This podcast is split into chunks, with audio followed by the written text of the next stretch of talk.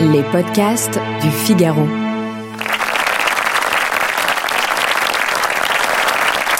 Bonsoir, bonsoir et bienvenue au club Le Figaro Politique parce que le suspense est intense en vue de ce deuxième tour de l'élection, des élections législatives qui a lieu dimanche. Voilà, ça va être la fin de cette séquence électorale, mais c'est pas pourtant, c'est pas pour autant d'ailleurs que le débat sera clos, loin de là, et on se retrouvera encore jusqu'à la fin, à la fin ou à la fin du mois de juin, au milieu du mois de juillet. Trois questions ce soir à euh, mes interlocuteurs. La première des questions, c'est pourquoi la majorité présidentielle veut appliquer euh, le Front républicain au Rassemblement national, mais pas ou presque pas euh, au, eh bien, à l'Union populaire. il faut s'y faire. Hein, la nouvelle Union populaire écologique et sociale. Deuxième question, deuxième question, on se demandera si c'est possible de gouverner avec une majorité relative. Il en est question il est possible qu'il n'y ait pas une majorité absolue euh, qui sorte des urnes dimanche. Et puis troisième question, eh bien c'est un homme qui a fait beaucoup parler de lui, Éric Zemmour. Est-ce que euh, c'est le clap de fin après son échec à la présidentielle et après son échec aussi à l'élection législative à laquelle il se présentait dans le Var? C'est parti pour le club Le Figaro politique pour plus de 52 minutes.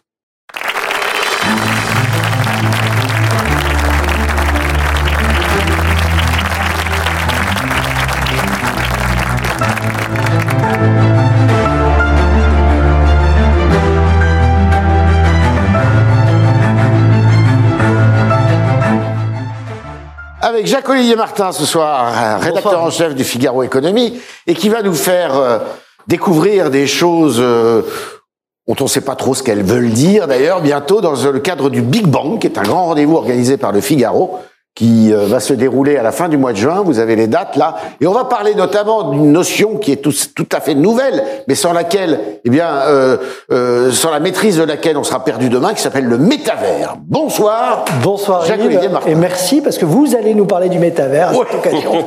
Donc ça, c'est une très bonne chose. On peut en parler ce soir, mais peut-être pas. C'est pas peut-être pas l'occasion. Je crois pas que ça soit de, de, de du débat.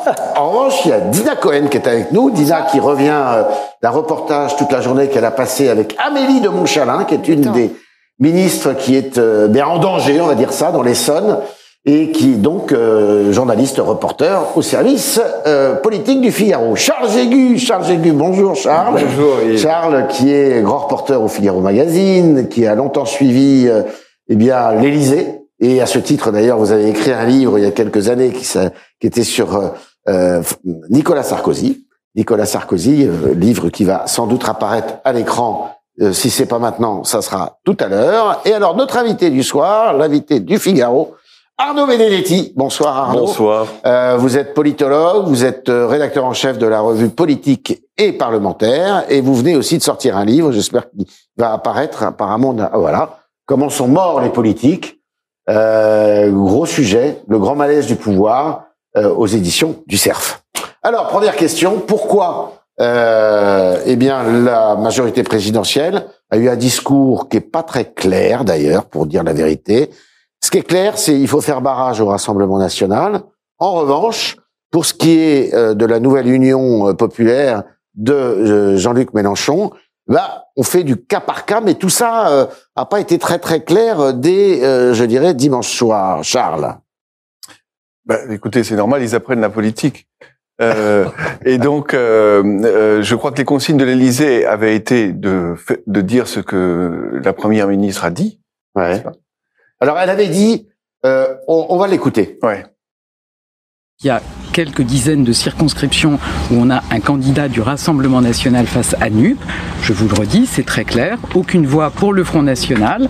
Et ensuite, quand on a un candidat républicain, et c'est le cas par exemple pour Fabien Roussel, nous le soutenons. Quand vous avez un candidat qui ne respecte pas nos valeurs républicaines, nous ne le soutenons pas. Nous sommes à l'heure des choix. Et les grands choix ne se font jamais par l'abstention. J'en appelle donc à votre bon sens et au sursaut républicain. Ni abstention, ni confusion, mais clarification. Dimanche, aucune voix ne doit manquer à la République. Dimanche, je compte sur vous pour doter notre pays d'une majorité solide afin d'affronter tous les défis de l'époque et de bâtir l'espoir. Alors, je suis. Euh, je peux dire quelque chose en termes de communication politique. J'ai suivi l'Élysée.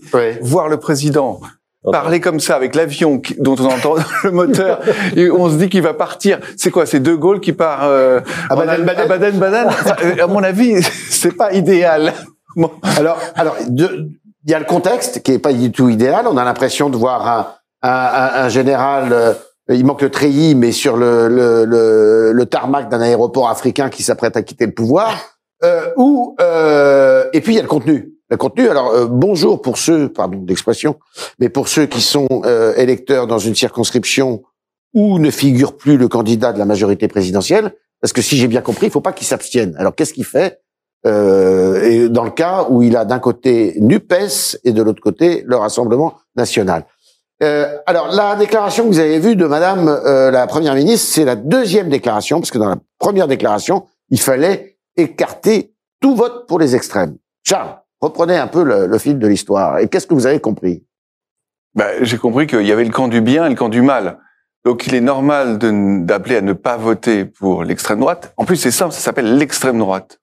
Et puis, en face, vous avez, ben, en fait, l'extrême gauche. Hmm. Hein? D'ailleurs, ce mot va être de plus en plus employé par ceux qui en sont les adversaires et qui euh, auront raison de le faire parce que ça simplifie la, la désignation. Mais pour l'instant, évidemment, euh, ce que nous impose, le récit que nous impose les insoumis, Monsieur Mélenchon, c'est autre chose. C'est la NUPES ou la NUP, la Nouvelle Union, etc. Vous avez eu du mal à Nouvelle Union populaire, donc, écologique. Donc, là-dedans, il y a un peu de tout. Et, comme il y a un peu de tout, il n'y a pas que les insoumis, mais il y a des écologistes, il y a des, même des socialistes bontins. Donc, c'est difficile de faire la part des choses. C'est très astucieux. Du coup, on peut difficilement diaboliser l'extrême gauche comme on, on, on diabolise l'extrême droite. D'où ce deux poids deux mesures qui montre l'embarras de, la, de la majorité macronienne. Arnaud Benedetti, alors le, ministre de l'Éducation nationale, Pape Diaye, a dit on peut pas mettre un signe égal entre l'extrême droite et ce qu'il appelle non pas l'extrême gauche, mais la gauche radicale. Euh, on n'arrive pas en France à, finalement euh, avoir l'esprit bien clair là-dessus. Hein. Alors, il faut comprendre euh, finalement la position très compliquée à comprendre du président de la République et de la majorité au regard de l'histoire du président de la République et de sa majorité. la marque de fabrique du macronisme, c'est la lutte du progressisme contre le populisme. C'est comme ça qu'il se fait élire en 2017. C'est comme ça qu'il se fait réélire d'une certaine manière en 2022. Et il se fait réélire lors des deux élections présidentielles avec l'apport de voix de gauche qui sont quand même absolument essentielles pour faire barrage, comme on dit, à gauche, au Rassemblement euh, national. Donc cette histoire, aujourd'hui, elle se répète, j'allais dire, de la manière euh, la plus classique euh, qui soit. Le problème, en effet, c'est que il se heurte à une autre difficulté d'ordre tactique, c'est que aujourd'hui son adversaire, c'est la gauche et une partie de l'extrême gauche. Et on voit bien qu'il y a cette tentation, qui est une tentation très explicite euh, chez un certain nombre de responsables de la majorité, c'est aussi de diaboliser, entre guillemets, euh, cette, cette, cette, gauche radicale que qu'incarne Jean-Luc Mélenchon. Et c'est difficile d'être sur deux fronts à la fois, mm. surtout quand on a besoin, lorsque vous êtes dans un duel entre euh, un candidat euh, de la majorité et un candidat de la gauche, vous avez besoin de toutes les voix, y compris de celles du Rassemblement national, pour faire barrage à la gauche. Et de la même manière, c'est très compliqué en effet d'appeler les électeurs de la majorité euh, lorsqu'il y a un duel entre euh, la gauche et le Rassemblement national à voter euh, pour la gauche. Je rappelle quand même, il y a un point important, il y a près d'une soixantaine de duels entre le Rassemblement national et la gauche. Donc que vont faire les électeurs d'En Marche? Les électeurs d'En Marche, c'est quand même une auberge espagnole. Vous avez en effet une partie des électeurs qu'on peut rattacher plutôt au centre-gauche, et puis une partie des électeurs qui sont soit au centre-droite, voire parfois très à droite, enfin très à droite, disons qui appartiennent à la droite républicaine classique. Est-ce que ceux-là vont aller faire barrage au Rassemblement national en votant pour la gauche? J'ai quelques doutes. Alors, euh, Dina, euh, on, va dire sur le fond après, parce que je voudrais pas qu'on loupe cette occasion, mais euh, sur le plan purement électoral, est-ce que là, il n'y a pas un opportunisme justement de la part euh, du gouvernement et de l'exécutif, euh, parce que dans des duels, par exemple, contre les républicains ou contre des, dans des duels contre de la majorité, hein, contre les républicains et de la majorité contre des rassemblements nationaux, est-ce qu'il n'y a pas la volonté, la tentation d'aller chercher quelques électeurs sur la gauche qui, bah, après tout, pourraient voter pour eux? Bah, comme comme ça a été dit, en fait, la majorité a un peu prise au piège parce qu'en effet, on peut pas.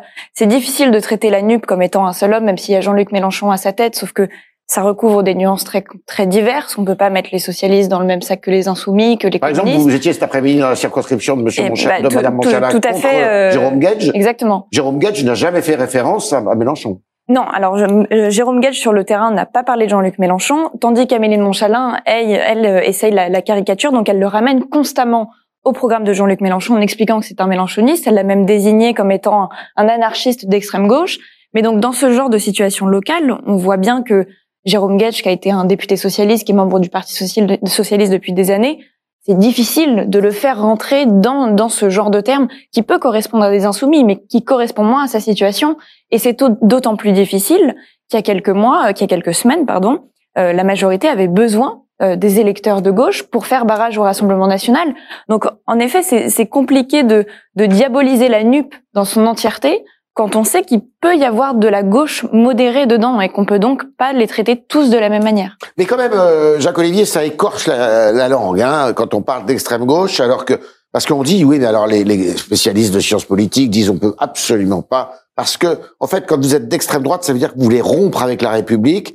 Vous voulez mettre euh, le régime par terre, alors que quand vous êtes d'extrême, de, de, de c'est pas le cas de, de Mélenchon. Je suis désolé, moi Mélenchon, il fait venir un antisémite en France notoire qui s'appelle Monsieur Corbyn, qui vient faire campagne à Paris avec Madame Bobono qui vient d'être élue. Vous voulez quitter l'Europe, vous voulez dénoncer tous les traités euh, de défense nationale, euh, vous voulez foutre les gens dans la rue. D'ailleurs, c'est ce qu'il a fait, c'est ce qu'il n'a pas réussi à faire au précédent quinquennat. Il est quand même un peu extrême, ce monsieur. Ah, moi, je le pense tout à fait. Euh, alors, même s'il y a toutes ces nuances, c'est très compliqué. Il a été très malin, finalement, avec cette nupe. C'est-à-dire que il a fédéré des gens qui lui permettent aujourd'hui de le protéger euh, d'être considéré comme euh, comme un extrême. Alors, il faut pas être dupe quand on est nupe. Enfin, faut, on, faut être clair. Hein, Bien euh, joué. non, la vraie question, moi, les deux les deux éléments par rapport à ça, à ne pas vouloir le diaboliser, le, le, la République en marche, ensemble, a une grande partie de ses électeurs quand même, qui sont à droite. Alors, dans cette confusion, Qu'est-ce qu'ils vont faire? Est-ce qu'il a pas plus à perdre aujourd'hui, euh, le chef de l'État, à être finalement dans une position extrêmement ambiguë euh, de changement euh, tous les 15 jours ou tous les, tous les 6 semaines en fonction de ses oppositions? Comment vont réagir les électeurs de droite? C'est là où je pense qu'il y a un sujet qui est assez complexe. Est-ce qu'à la fin, il va pas tout perdre? Ce que j'appelle tout perdre, c'est-à-dire ne pas avoir cette majorité absolue dont on va parler euh, tout à l'heure, qui est un sujet absolument fondamental pour porter euh, le projet qu'il a défendu il y a quelques semaines. Voilà. Donc, moi, j'ai envie de dire, il est un peu pris euh, à son piège. on sort de l'ambiguïté qu'à ses dépens. Ben voilà. Et, et c'est aujourd'hui, je pense, assez compliqué de savoir. Je crois que c'est sur le tarmac où il parlait de clarté. Moi, la clarté, je la vois pas bien. Mmh. J'écoutais euh, j'écoute comme tout le monde les hommes politiques euh, euh, en ce moment et notamment du d'ensemble et je sais pas sur quel pied danser. C'est compliqué aujourd'hui de s'y retrouver. Ah, Arnaud Benedetti, pourquoi le discours du premier, de la première ministre a changé en, en 24 heures?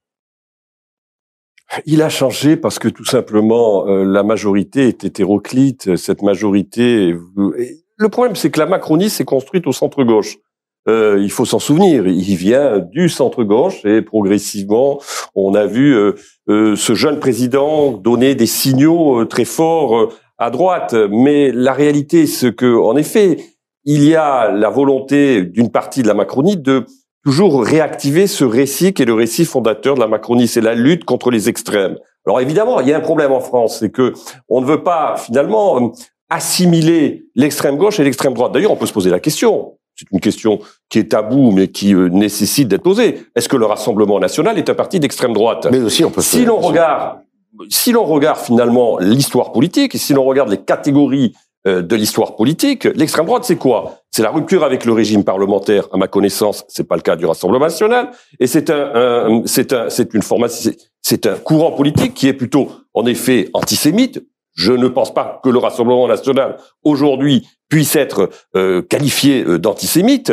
Donc, si vous voulez, le Rassemblement national n'obéit plus tout à fait à cette, à cette caractérisation politique qui était celle, en effet, peut-être du Front National à ses débuts, mais ce n'est plus tout à fait le cas. Donc, il y a une forme, j'allais dire, de, de, de, de, de réalité qui euh, aujourd'hui est, encore construite sur finalement une appréciation du passé qui ne correspond plus tout à fait au présent.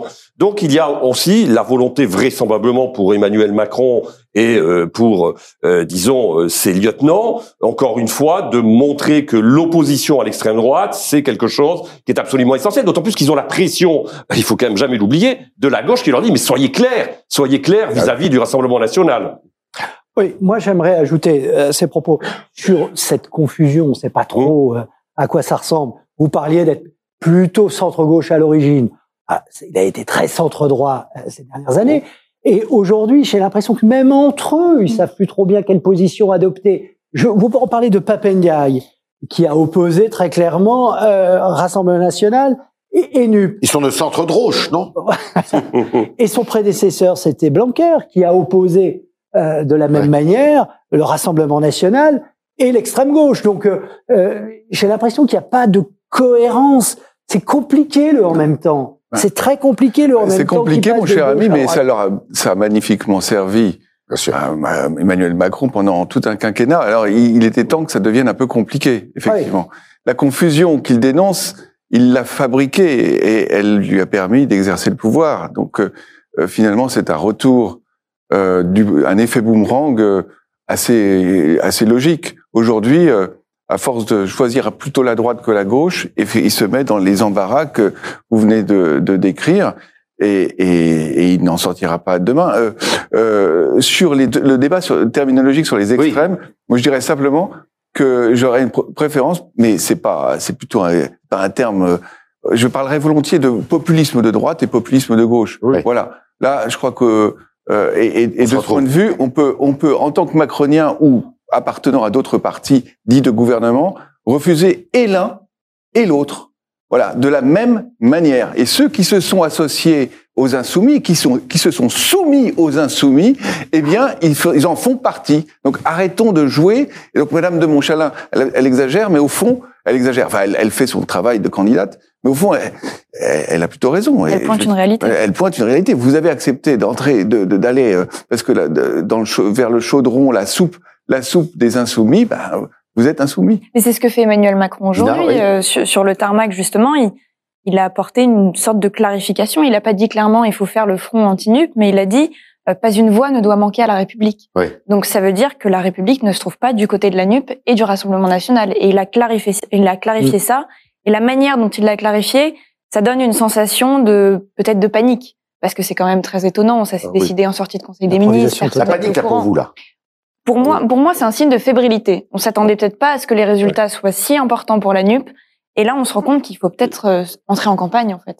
Dina, c'est impossible que euh, dimanche soir, euh, la France euh, bah, se donne finalement une majorité euh, NUPES Alors, Une majorité NUP, euh, c'est vrai que ça paraît quand même très compliqué parce qu'il faudrait que la NUP ait 289, 289 sièges. la majorité des circonscriptions peut s'attendre à ce qu'il y ait des, des fronts mais la NUP va probablement en avoir beaucoup. Et ce qui est beaucoup plus probable, c'est que la majorité présidentielle soit relative. D'accord. Non, mais ça, on va parler après. Et ça, ça voudrait dire que ça sera le, la NUP, enfin surtout la France insoumise, parce que chacun va reprendre ses billes après. Oui, évidemment. Sera le premier groupe d'opposition. Alors, il y aura euh, l'intergroupe. L'intergroupe qui, qui, fera le lien entre les écologistes, les communistes, les socialistes et les insoumis, qui seront, euh, qui seront déjà la première force d'opposition. Et en effet, les insoumis, c'était les républicains, là, le premier groupe d'opposition avec 100 euh, élus. Euh, ils devraient en avoir 40 à 60. Donc les insoumis devraient en effet être la première force d'opposition. Un dernier mot, Charles, sur ce sujet? Non? Euh, Non, finalement, je, finalement, non. je passe. Alors, J'ai oublié ce que je voulais dire. on passe au deuxième sujet, deuxième sujet qui est le sujet capital. Capital, c'est là qu'il est le suspense, en fait. On sait très bien que Jean-Luc Mélenchon et les siens ne pourront pas euh, obtenir la majorité, que Jean-Luc Mélenchon ne sera pas élu. Lui qui n'est pas candidat d'ailleurs euh, à l'issue de ces élections législatives, il ne sera pas élu Premier ministre. Mais euh, en revanche, il y a un gros suspense pour savoir si le président de la République euh, pourra bénéficier d'une majorité absolue ou une majorité relative. Et d'ailleurs, absolue, il y a plusieurs euh, formats. Et pour ça, je vais donner la parole à Arnaud Benedetti. Bah, vous savez, il y a plusieurs formats. Bah, non, il y a, il y a la majorité, la majorité absolue, il n'y a qu'un format. C'est, oui, mais elle peut être. Euh... C'est 289 plus 1, donc euh, il y a. Elle peut être renaissance à 100%. Non, alors la, oui, alors la majorité absolue de 2017, c'est une majorité absolue où Emmanuel Macron dispose d'une majorité absolue uniquement avec son groupe parlementaire il n'a pas besoin finalement de l'apport du MoDem ou d'agir pour avoir une majorité absolue. Au fil du quinquennat, il va en avoir besoin parce qu'il a des défections au sein de son groupe parlementaire. Une quarantaine, hein Une quarantaine de, de défections à peu près. Donc ça, c'est une réalité. Ensuite, alors, cette majorité, on sait très bien qu'aujourd'hui, elle ne peut être absolue que dans le cadre d'une coalition c'est-à-dire euh, Renaissance, c'est-à-dire Horizon, c'est-à-dire le, Modem, c'est-à-dire Agir, c'est-à-dire Territoire et Progrès, qui est l'aile gauche de la majorité. Donc c'est comme ça qu'on entend la majorité absolue si demain les électeurs décidaient de donner une majorité absolue au président de la République. La réalité aujourd'hui, c'est que l'hypothèse la plus probable, au regard notamment du premier tour, c'est qu'on s'oriente vers une majorité relative.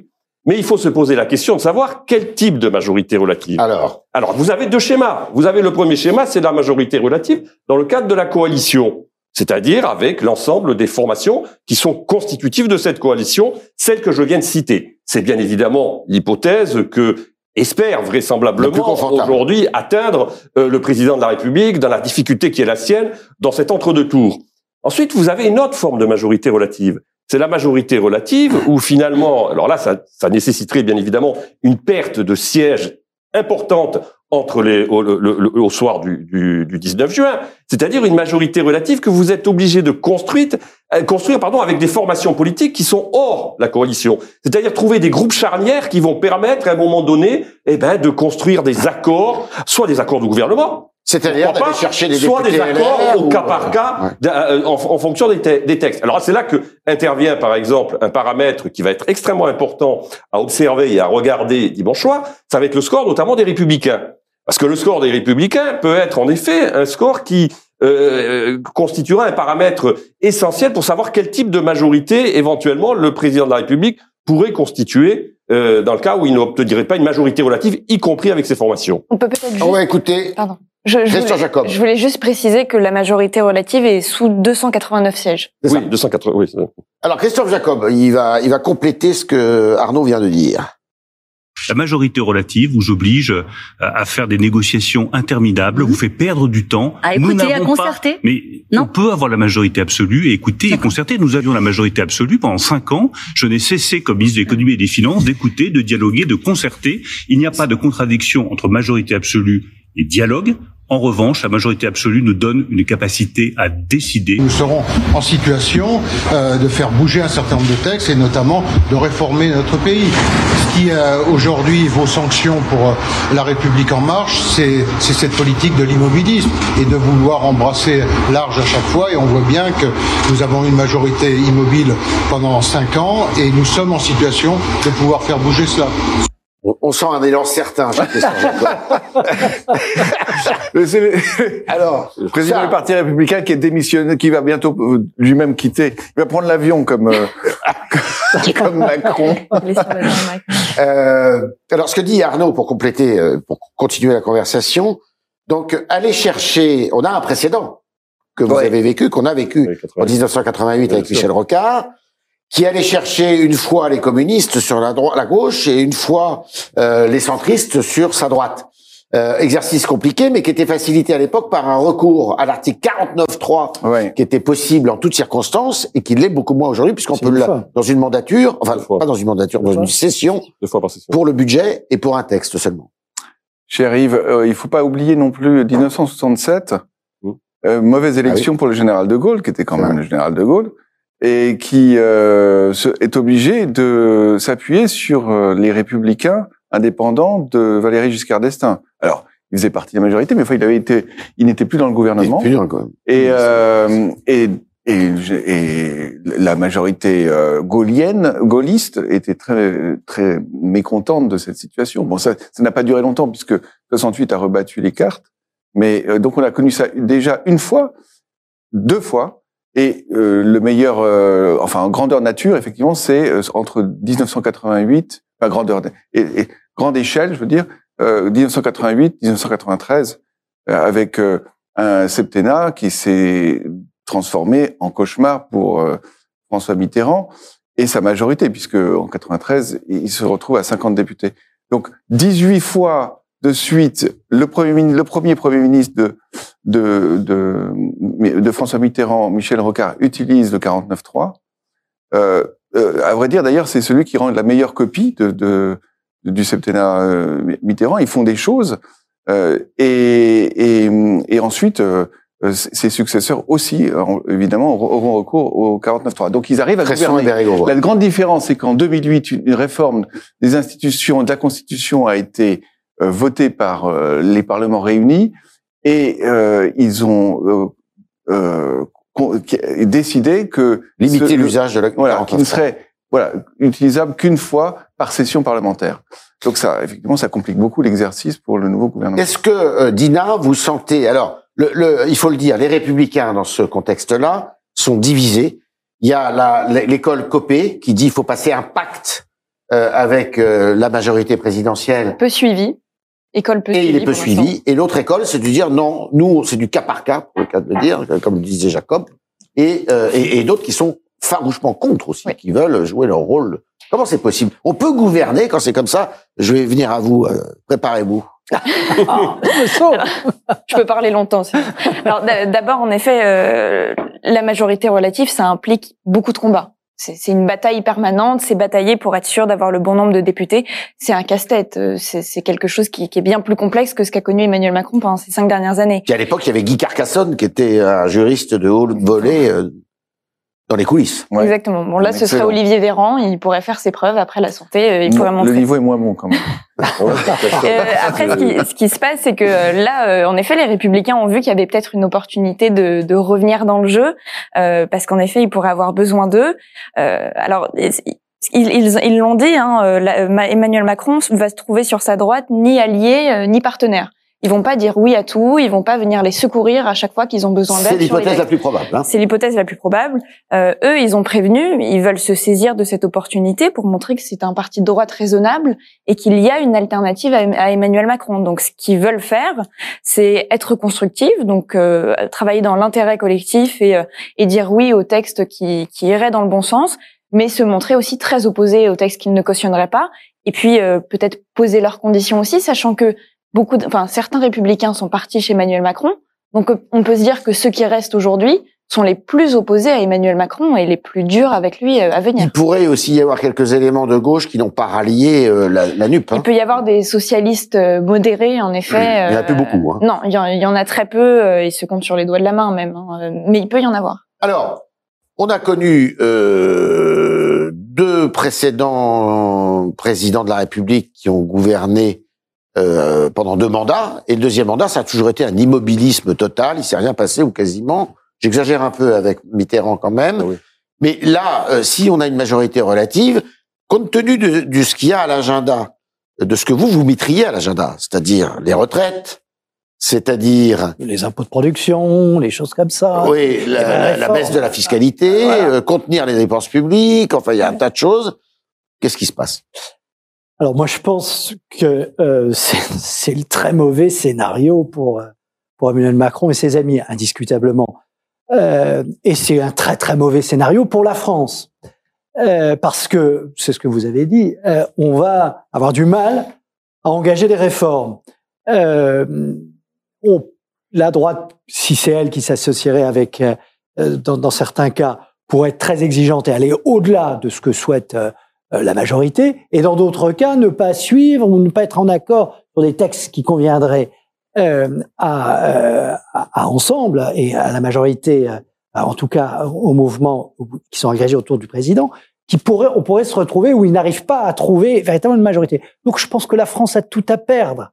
Alors est-ce que il faut défendre pour autant les mesures qui étaient proposées par Emmanuel Macron? Moi, il me semble qu'il y en a un certain nombre où il y avait déjà une certaine forme de fragilité qui était très importante à Lesquelles? Les retraites. Alors là, peut-être qu'il pourrait trouver euh, la droite sur la réforme des retraites. Alors, le problème, c'est qu'il était, on savait plus très bien où il allait aller. Le, président, il nous parlait de 65, et puis après, on va faire un grand conseil Reculer l'âge de la retraite de ah, départ à la retraite à 64 ans ou 65 ans. 65 ans. Bon, ça c'est une, une, une, une, réforme fondamentale. il y a une autre réforme, vous parliez, en tout cas, qui est, la droite est très attachée à, à la baisse des déficits, à la maîtrise de, de la dette. Ce qu'elle n'a jamais réussi à faire elle-même. Hein. Non, mais elle porte le discours et euh, elle a quand même un peu essayé, alors que c'est vrai. Emmanuel Macron n'a pas. Le non-remplacement d'un fonctionnaire sur deux, mmh. par exemple. Oui, là, là on en parle, on n'en parle même plus. Donc moi, je crois qu'on va, c'est source d'immobilisme, ça c'est certain.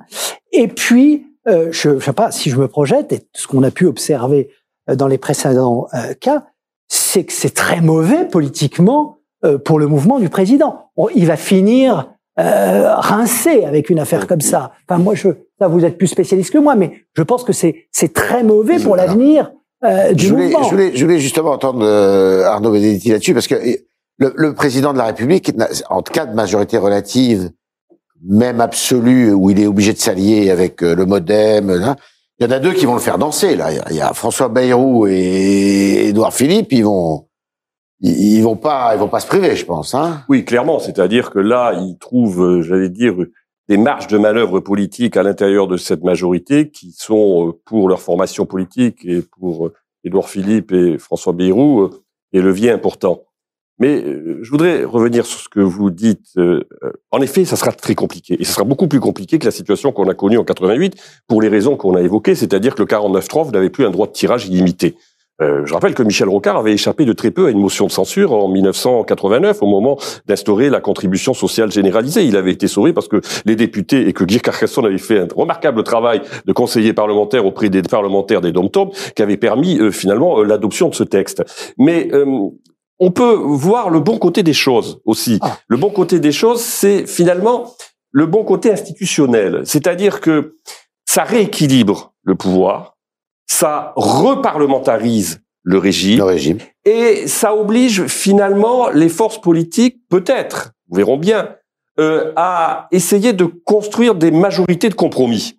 C'est-à-dire que finalement, euh, qui existe dans d'autres régimes parlementaires, euh, en Allemagne, euh, au Royaume-Uni, euh, y compris en Italie ou en Espagne, où on est obligé à un moment donné, pour l'intérêt général du pays, de trouver des solutions politiques qui vont permettre d'avancer et éviter cet affrontement bloc contre bloc que l'on connaît et que finalement Emmanuel Macron n'a pas du tout réussi à dépasser. On voit bien que c'est bien aujourd'hui encore, ce n'est plus la bipolarisation qu'on a connue entre la droite et la gauche dans les années 70 ou dans les années 80, mais c'est une autre forme de bipolarisation. On voit bien qu'il y a des logiques de bloc qui finalement, euh, d'une certaine manière, hystérisent le débat. Donc, il y a potentiellement, disons, une possibilité peut-être d'améliorer le fonctionnement de la vie politique et le fonctionnement institutionnel, nonobstant en effet toutes les difficultés que cela va poser, euh, compte tenu aussi d'une culture politique qui n'est peut-être pas propice à ce type d'arrangement. Un consensus, ça ne nous connaît pas trop, Charles. Alors. Ouais. Et je suis à la fois, euh, je suis assez d'accord sur un point, c'est qu'en général, on dit que avoir de très grandes majorités se, se transforme en inconvénient pour le, le, président et son gouvernement. Là, le fait d'être euh, dans une situation où ils doivent se, se serrer les coudes euh, peut les amener à agir de manière plus efficace. Mais tout ça est très conditionnel. D'abord parce que on, aura un parlement avec une droite populiste extrêmement présente. C'est un événement. Hein on n'en a pas parlé ce soir. C'était pas l'agenda de la conversation, mais c'est pas rien d'avoir entre 30 et enfin autour de 30 députés, euh, en tout cas un groupe parlementaire. Ce sera probablement le cas. Voilà, donc c'est c'est quand même un événement. Donc eux ils vont donner de la voix et de l'autre côté vous aurez euh, toute la toute la nupe. Donc ça ça ça va rendre. Euh, alors peut-être que finalement ça fabriquera une majorité de gouvernement extrêmement dynamique, mais euh, mais grosse interrogation. Je rappelle tout de même que jusqu'à maintenant les élections au Parlement, euh, les Français s'en fichent. La preuve, c'est que euh, en, 2000, en 2017, Macron a été doté d'une, enfin a, a, réussi à susciter un vote qui lui donnait une certaine légitimité, et un an et demi plus tard, il y avait les gilets jaunes dans la rue. Donc euh, et vu le taux d'abstention, de toute façon, on est déjà dans une majorité relative plus que relative. Donc, euh, moi, rien ne va se passer. non, moi j'aimerais ajouter peut-être d'un point de vue strictement politique, on est dans un moment particulier. Il y a un président qui ne pourra pas se représenter dans cinq ans. Euh, donc, euh, l'accord possible qu'on pourrait imaginer au cas par cas, il risque très vite, au bout d'un ou deux ans, peut-être même euh, avant, chacun va essayer de jouer sa carte, ce soit au sein euh, de avec Horizon et, et, et l'ancien Premier ministre. Voilà, le, le, le, le modem, le, donc Bérou, euh, la droite qui va vouloir euh, essayer d'exister. Si tout le monde, euh, ça, si on s'entend si facilement sur un projet, je pense que ils vont, ils vont, ils vont vouloir assez tôt se distinguer les uns des autres. Donc moi, je crois que euh, cette situation aussi assez particulière va faire que euh, les ententes de, circonstances pourraient très vite s'arrêter et on se retrouver dans des blocages. Voilà ce que je redoute. Dina, euh, en cas de majorité relative euh, assez compliquée, hein, est-ce qu'il est obligé de changer de premier ministre, de première ministre? Alors... Qui elle est réputée, même si on lui fait un mauvais procès d'ailleurs, je crois qu'elle a eu que sa carte du Parti socialiste très peu de temps, mais enfin elle revendique quand même à gauche. Alors obligé non, parce que si euh, si la NUP n'a pas la majorité, euh, du coup, euh, il n'a pas à nommer une personnalité qui serait issue de, de ce nouveau groupe d'opposition. En revanche, si jamais il faut qu'il décale vers sa droite, ça pourrait être mal vu de garder une première ministre qui se revendique d'un parcours de gauche, parce qu'en effet, il va falloir qu'il donne des gages de toute façon à cette droite, que ce soit la droite des Républicains, la droite d'Horizon. Donc il serait peut-être plus habile, plus stratégique de nommer un Premier ministre, de remplacer Elisabeth Borne en nommant un Premier ministre issu de la droite pour euh, finalement marquer le ton de, de ce tournant, parce qu'il va forcément falloir marquer un tournant. Surtout qu'elle est assez vierge politiquement, euh, euh, contrairement à Rocard qui était quand même un vieux hein. routier. On, l'a vu faire son, son, son discours de, à, la fin de la soirée électorale. Oui. Et bon, je veux dire, ça va, ça va pas quoi. Donc euh, c'est vraiment une, euh, je sais pas, une, une présidente d'un parti de, de démocratie populaire qui, elle a le charisme de, euh, d'une technocrate qui, qui sait pas faire de politique. Et voilà. Ben, D'accord avec ça, Dina? Oui, oui, tout à fait. Là, ça sort de la bouche d'un homme, donc. Euh. non, alors pour le coup, je partage, je partage totalement, et, on l'a vu d'autant plus que Emmanuel Macron cette semaine devait laisser les rênes à Elisabeth Borne pour mener la, la campagne de l'entre-deux tours. Ah, c'est pour ça qu'il a pris la parole. Vous et, et, finalement, il a pris la parole. Donc c'est que le travail n'a pas été suffisamment fait ou qu'elle n'est pas euh, suffisamment capée pour pour mener cette campagne difficile d'entre-deux tours. Et puis dimanche soir, c'était pas très très clair ce qu'elle a dit non plus. Donc ça montrait une impréparation. Vous êtes d'accord, Arnaud, avec ça? Oui, je suis d'accord, mais si vous voulez, la, bon, la difficulté, d'abord, il faut qu'Elisabeth Borne soit élue.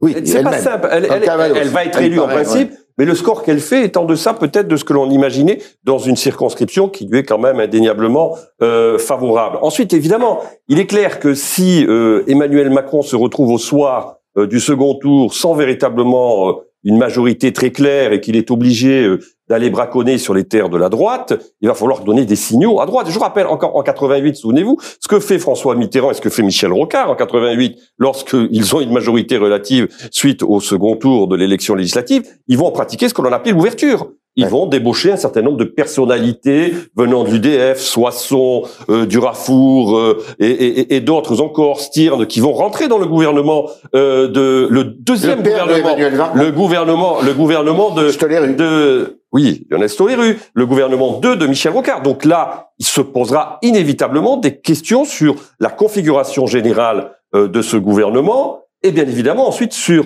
euh, peut-être euh, la, place du Premier ministre. bon, on peut imaginer... Donc c'est un remaniement qui peut se présenter obligatoire, quoi. Il y aura un remaniement. De... Oui, D'abord, il y aura peut-être des ministres battus, ne serait-ce que pour cette raison. Et, et, et la, la, en fonction de la, place de, de, de, l'alliance, de la coalition euh, euh des insoumis, euh, au fond, euh, les macroniens, la majorité macronienne se déplace plus ou moins vers la droite. Mm. Et donc, euh, il faudra donner des gages en plus aux fameux partenaires que sont Horizon et le MoDem, parce que dans le premier gouvernement de ce second quinquennat, le MoDem se plaint quand même un petit peu de ne pas avoir beaucoup de ministres. Donc peut-être qu'il faudra les, les, cajoler dans ce sens-là en faisant euh, arriver de nouvelles personnes, personnalités qui viendraient du modem. Alors il ira chercher bah, quelqu'un qui peut être disponible, Jean-François Copé. oh bah, je, Toujours prêt. Je pense que oui, oui, oui, Parce que il, a, il a dit, il a dit que euh, il était favorable au pacte. Alors on va, on va se livrer un petit avant de passer euh, au troisième sujet. Relative ou absolue? Moi j'espère qu'elle sera absolue pour la simplicité de. Pour l'intérêt général. Voilà, exactement. Non, mais on te demande pas ce que tu veux. Euh, on... Ah non, mais je... allez, ça le sera. Moi, je crois à la surprise. Allez, absolu. Je suis un optimiste. Ah, moi, je dis relative depuis le début, alors donc je changerai pas. Voilà. D'accord. Bon, allez, on va s'amuser. Oui, je dis je, relative aussi. Relative, Dina. Et moi, je dis relative de justesse. À deux justesses. Oui, mais je, pense qu'elle sera, sera pas loin des ah 289. de, de l'absolu. Oui. D'accord. Ah je... Et, et vous, Yves? Ah moi, je suis là pour poser des questions. Ça, c'est lui. c'est- le meilleur des rôles. Ouais, je vais poser la troisième question. Donc, euh, euh, alors lui, il sera ni dans l'absolu ni dans le relatif. Et il est souvent dans l'absolu. Il est Dans jamais dans le relatif. Euh, on le connaît bien. Euh, et cet homme qui a, euh, je dirais, été au cœur de tous les débats et de toute la campagne électorale, eh bien, en- à l'automne, eh bien, ça se termine comme ça se termine là, euh, à la fin du printemps, euh, par la petite porte d'une certaine façon. Mais est-ce que, alors, je vais vous poser la question de savoir si euh, effectivement il ferme boutique, si c'est fini, si euh, le zémourisme a encore une vie peut-être intellectuellement, mais peut-être pas euh, électoralement. Il faut savoir pour poser les bases que euh, il est à la tête quand même de 1 million 500 000 euh, Euros, euh, chaque année. euros Ouais. chaque année, puisque il a engrangé des voix quand même à, à l'occasion de cette élection législative. C'est 1,60 euro soixante la voix, je crois. hein. 1,47 Ouais. 1,58. Ah, 5 bah, voilà. Ce sera plus la peine d'écrire d'écrire des livres alors. Euh, il, a- il en écrira sans doute. Alors Charles, comment vous voyez les choses pour lui? Euh, je pense que euh, le, Éric Zemmour est une personnalité médiatique. Il reste une personnalité médiatique. Il a donc euh, joué un rôle euh, dans le débat public euh, avant d'être candidat. Il va continuer de jouer un rôle. Et effectivement, le zémourisme a une place. Il a rencontré un électorat beaucoup moins important que celui qu'il imaginait. Je, je pense qu'en revanche, l'expérience euh, de, de- enfin, de l'homme politique, de l'aven- l'aventure politique, euh, est quasi terminée. Il se retrouve dans une situation euh, qui ressemble beaucoup à celle d'un de ses principaux euh, supporters, qui est euh, Philippe de Villiers, il- il- qui a qui avait très bien réussi dans une élection, puis qu'ensuite, etc., est allé d'élection en élection, à chaque fois en tournant autour du score qui est aujourd'hui celui d'Éric Zemmour. C'est donc entre 5 et 7% des voix. Euh, au fond, c'est cette droite euh, souverainiste qui a toujours été à côté de l'UMP puis de LR qu'on retrouve indéfiniment, qui n'est pas exactement celle de, de- du RN. Elle est là. Euh, il a réussi à la capter avec euh, un, un grand talent, mais en même temps, ça n'est qu'elle. Voilà. Donc, je pense que quand même l'aventure est presque terminée pour lui. Peut-être un peu sévère. Mais... Alors Dina, je vais me faire l'avocat du diable. Il a montré, contre toute attente, qu'il savait parler dans un meeting, euh, soulever les foules. Il a quand même été très haut dans les sondages Oui. euh, pendant assez longtemps. Valérie Pécresse aussi. Oui, enfin lui, il a, il a eu une progression, puis il arrivait, de- il arrivait, il Ouais, arrivait pas du sérail, si je puis dire, même s'il connaissait bien le sérail. Et euh, il était sur un terrain qui était déjà occupé par euh, une concurrente. Euh, Est-ce que finalement, c'est pas l'épisode ukrainien qui l'a fait complètement chuter? Très difficile de le savoir. Ça lui a fait du mal. Indéniablement, ça lui a fait du mal. euh, plus de mal qu'à Jean-Luc Mélenchon, d'ailleurs, assez étonnamment. On s'attendait à ce que tous les deux en Sauf que. Jean-Luc Mélenchon acceptait les réfugiés ukrainiens et Oui. pas Éric Zemmour. Et ça a été la séquence qu'il a.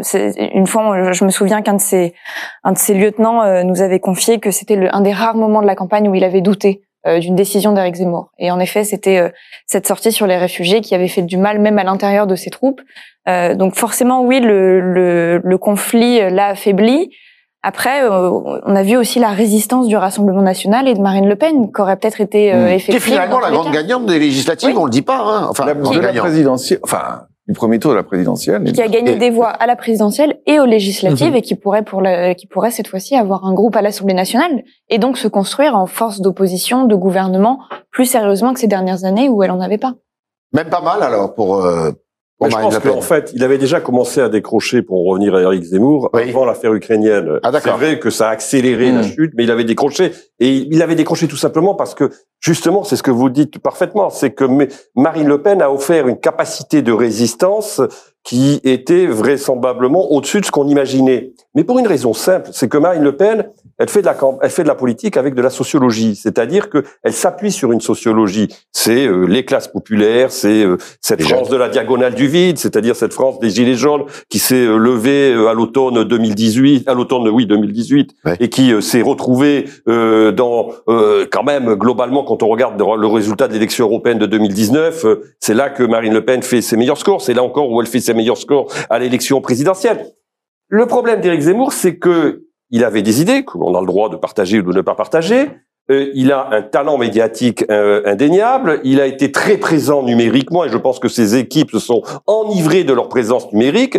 Sauf qu'une présence numérique, c'est pas une sociologie. Eh et Marine Le Pen, elle a mmh. tenu sur ses axes mmh. et ses fondamentaux sociologiques et elle le démontre encore une fois aux élections, en effet, euh, législatives, où indéniablement, s'il y a une force qui a percé électoralement par rapport à 2017, parce qu'il faut comparer une élection par rapport à une élection de même format, c'est-à-dire l'élection législative de 2017, il y a une progression très nette du Rassemblement national, et il y a une progression qu'il faut regarder aussi géographiquement. C'est-à-dire que non seulement ils sont solides sur, j'allais dire, leur, leur base nordiste et du sud-est, mais on voit qu'ils sont en capacité de pouvoir avoir des députés élus euh, dimanche dans le sud-ouest, en Gironde, dans le Lot-et-Garonne, ils mmh. peuvent en placer trois dans les trois circonscriptions. Donc là, il y a quand même quelque chose qui euh, montre bien que finalement la stratégie de Marine Le Pen a été la bonne au moins de ce point de vue-là. Et puis le dernier point, c'est qu'il pour, pour elle, il, il fallait écarter définitivement Éric Zemmour, et elle y est arrivée. Parce que non seulement il n'y a pas un seul candidat, et ça c'est très important, de, la, de Reconquête qui est en mesure de se présenter au second tour, mais elle a éliminé Éric Zemmour dans la circonscription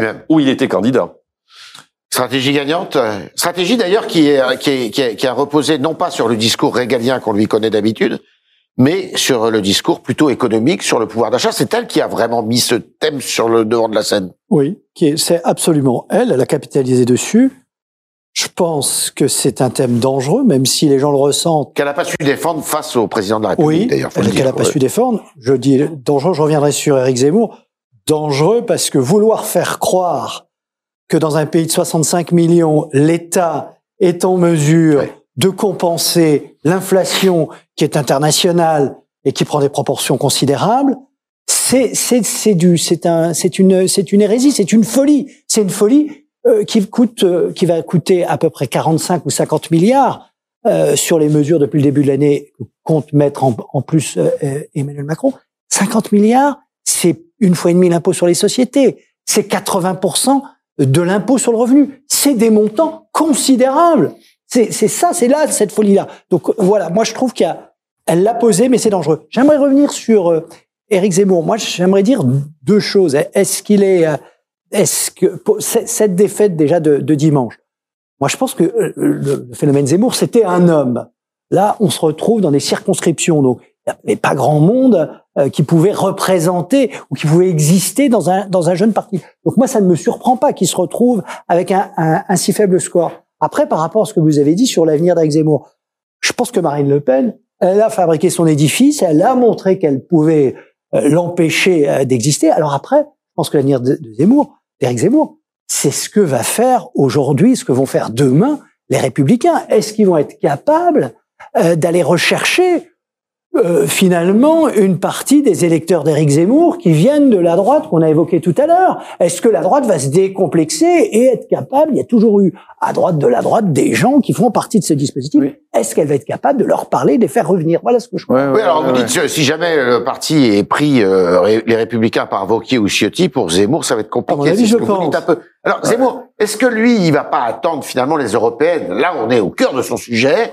Et puis, c'est aussi des élections à la proportionnelle. C'est plus facile. Oui, il peut essayer, effectivement, oui. Euh, il, il, il, peut envoyer quelques candidats, euh, c'est vrai. Euh, je voudrais quand même revenir encore d'un point sur Eric Zemmour, parce que son, son pari, c'était l'union des droites, c'était la recomposition complète des droites. Et, et donc, il y a eu une hubris énorme de sa part. Un, un membre de, de, LR me disait que il avait dit à Eric Zemmour, euh, pourquoi est-ce que tu te présentes pas à la primaire de LR T'aurais gagné. Je pense qu'il aurait gagné. Ah oui en tout cas, il avait une chance. Ah, vous pensez? Ah bah, il avait une chance sérieuse de gagner. Et là, il avait un parti. Là, il faisait un truc à la, à la Trump. Et paf Là, il avait un parti. Et puis, il, il créait pas un truc en plus. Il.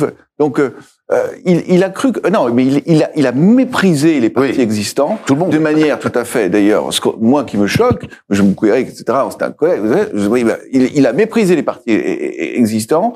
Euh, il, il, a cru qu'il pouvait faire tout seul et qu'il allait. Ben non. Voilà. Donc euh, les, les, républicains sont toujours là et euh, le parti de Marine Le Pen est toujours là. Voilà. D'accord avec ça, euh, Dina Ça c'est intéressant. Il, il, aurait gagné la, la, la primaire de, de, de LR C'est quelque chose qui n'est pas à exclure. Quand on voit qu'Éric Ciotti est arrivé euh, en tête au ah premier tour de la primaire des Républicains, Éric Ciotti fait partie d'une certaine frange des Républicains qui est la plus à droite. Donc ça veut dire qu'il y avait un, il y avait un potentiel, il y avait un électorat qui aurait pu, je pense, être très sensible à ce discours. Et là, tout aurait été différent. Puis, bah, oui, et puis en plus, on, on sait que on l'a vu à la présidentielle, euh, une partie chez les Républicains, une partie, une partie est allée chez Emmanuel Macron et une partie est allée chez Reconquête. Et Valérie Pécresse s'est retrouvée avec 4%. Donc ceux qui n'ont pas eu Éric Ciotti et qui se sont retrouvés avec Valérie Pécresse ne sont pas restés chez les Républicains. Donc peut-être que Mélenchon euh, euh, se serait retrouvé au deuxième tour, parce qu'un Zemmour un peu plus puissant, ça pouvait faire le jeu d'un Mélenchon. On serait peut-être dans un scénario radicalement différent. Oui, alors c'est vrai qu'il n'a pas voulu euh, s'embarquer dans cette affaire des primaires, mais les, républicains eux-mêmes avaient fermé la porte à Éric Zemmour. En l'occurrence, il faut se souvenir, considérant qu'ils ne partageaient pas les valeurs d'Éric Zemmour. Hmm. C'était quand même là aussi euh, un certains élément. Un certains pensaient que ça pouvait se négocier. Oui, euh, Aubert notamment. Qui est d'accord. Oui, qu'il pensait. Moi, je pense que la grande erreur d'Éric Zemmour, c'est aussi, si vous voulez, d'avoir été monothématique quand même dans cette campagne. C'est-à-dire qu'en effet, il a, il, a, il a fait émerger la question identitaire euh, dans le débat public, mais ce n'est pas suffisant. Ce n'est pas suffisant. Il a complètement délaissé euh, la question sociale.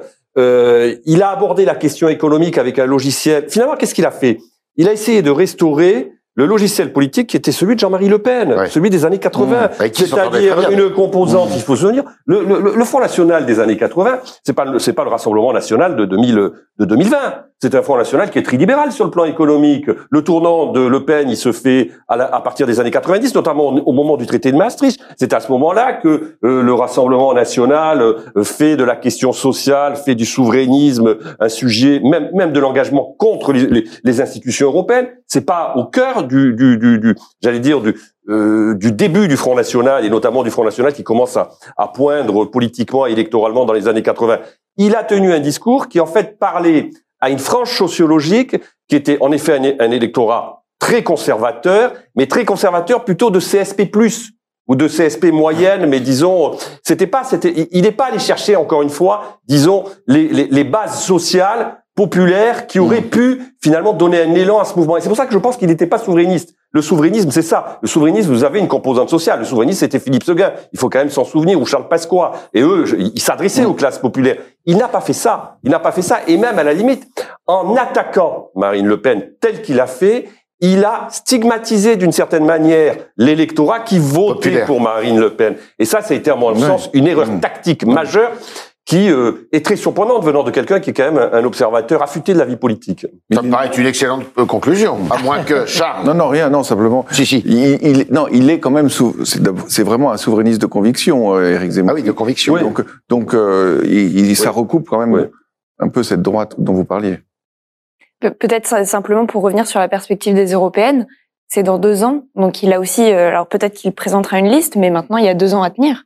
Euh, il faut qu'il faut qu'il existe. Il a 1 million 500 000 euros. Oui, il a de l'argent, il a des militants aussi parce qu'il faut, il, faut il va écrire un livre, il va gagner de l'argent, il va faire des conférences, il va gagner de l'argent. Mais il va falloir exister médiatiquement et politiquement pendant deux ans, donc ce qui est aussi. Euh, mais il va écrire des livres pour exister médiatiquement, pas que pour gagner de l'argent. Je pense que c'est là-dessus qui, sur lequel il va, c'est là-dessus qu'il va pouvoir s'appuyer. Moi, moi, je pense que c'est pas forcément, euh, c'est pas forcément fini. Enfin voilà, je, c'est il a derrière, euh, il a, c'est un personnage euh, avec de et, il réunit un certain nombre de personnes. Donc moi, je pense qu'il peut exister. Alors, ce qui est fini, mais provisoirement, c'est cette émission, c'est ce club, ce club qui est fini pour ce soir. Et euh, je vous remercie, Jacques-Olivier Martin, Arnaud Benedetti, Charles Gégu, Dina Cohen.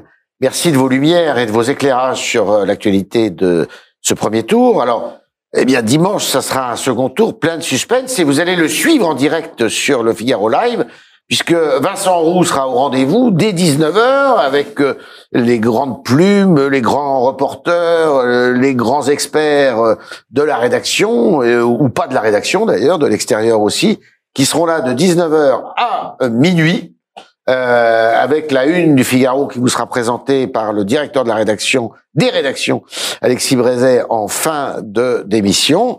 Euh, donc, euh, on compte sur vous. Vous étiez très nombreux dimanche dernier. Vous serez encore plus nombreux, je pense, cette fois-ci pour connaître le résultat définitif, majorité absolue, majorité relative, dans quel contexte et dans quelles conditions pour l'avenir. Ça sera dimanche. Et moi, moi, je vous dis à mardi prochain, euh, 20h pour un nouveau euh, un nouveau club. Et là, on analysera, on décortiquera, on décryptera le euh, résultat de ces élections législatives. Merci. À mardi prochain.